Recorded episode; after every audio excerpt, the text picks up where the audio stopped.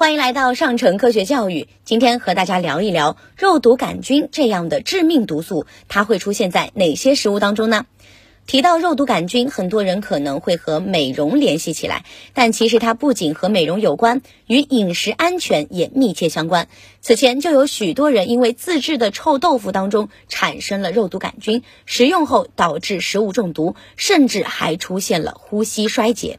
肉毒杆菌也叫肉毒梭状芽孢杆菌，广泛啊存在于自然界中，比如江河湖海的淤泥、尘土、动物粪便、水、土壤等等。肉毒杆菌可以在没有氧气、低温的环境当中存活，它产生的肉毒毒素属于一种毒性很强的蛋白质，也就是说，肉毒杆菌本身并不会导致中毒。有毒的是它产生的肉毒毒素。我国大多数肉毒杆菌食物当中，毒都是 A 型引起的，主要为神经性中毒。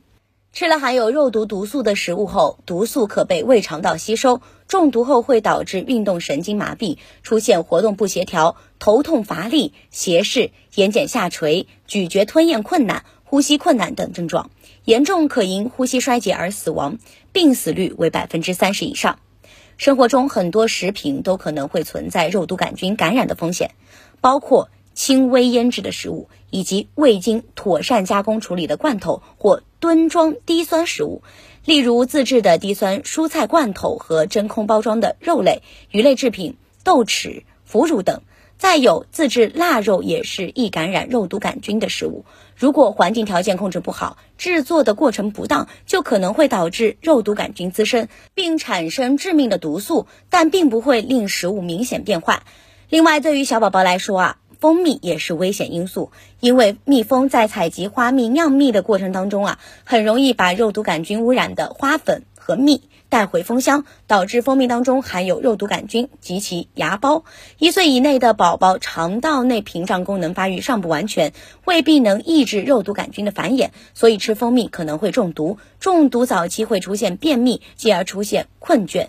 吸吮无力、喂食困难、肌肉无力、哭声微弱，严重啊会致命。而一岁以上的人群啊，肠道内的天然微生物群已经发展的较为成熟，不利于这些孢子发芽，因此还是比较安全的。日常预防肉毒杆菌食物中毒，可以从以下五点下手：一、不吃生食，重点是不吃生的动物性食品和水生植物，比如生鱼片、醉虾、醉蟹、生的碧鳍、莲藕。菱角等等，不吃生食不仅能预防肉毒杆菌中毒，还能预防其他致病菌以及寄生虫的感染。二，可生吃的蔬果一定要除表面的泥土和可能残留的粪便，彻底清洗干净后食用。需要做熟的食物要彻底加热，破坏毒素，避免食物中毒。三，做好的食物如果吃不完，要密封冷藏，不要在室温条件下暴露过久，避免被肉毒杆菌污染。同时，低温条件下也能预防肉毒毒素的产生。